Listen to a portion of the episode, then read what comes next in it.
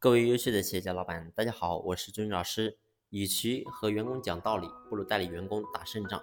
现在呢，很多老板都喜欢跟员工讲所谓道理，看到员工状态差了，然后呢，就想着说怎么去跟员工讲讲道理，去开导他。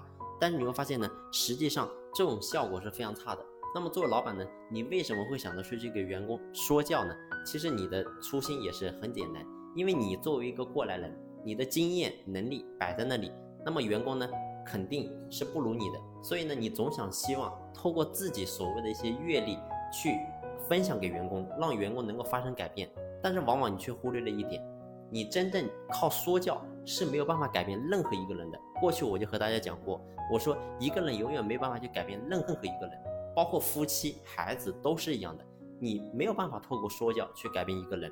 而当你去说教，去想让某个人改变的时候，你会发现你很痛苦。为什么？因为你说完之后他没有改变，你会很痛苦。但是对于员工来讲，因为你说了他之后，他也很痛苦，所以最后导致结果是什么？就是员工痛苦，你也痛苦。所以与其靠说教去管理员工，那么真正我们要想让员工的状态更好，一定要选择正确的方式，一定不是说教，那么是什么呢？就是带领员工持续的打胜仗。你会发现。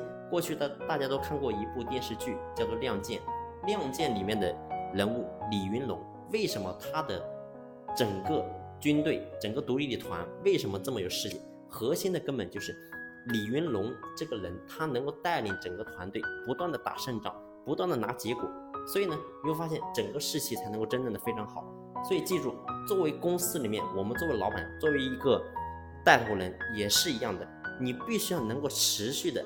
带领我们的团队去打胜仗、拿结果。当有结果、有胜仗的时候，你会发现所有的员工他才能够发自内心的佩服你，才能够发自内心的觉得我跟了一个非常对的老板。而这个时候，你会发现你不需要说什么，员工自然能够服从你。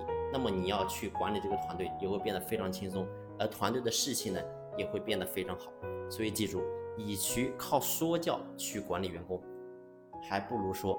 带领员工持续的打胜仗，这个比什么的更重要。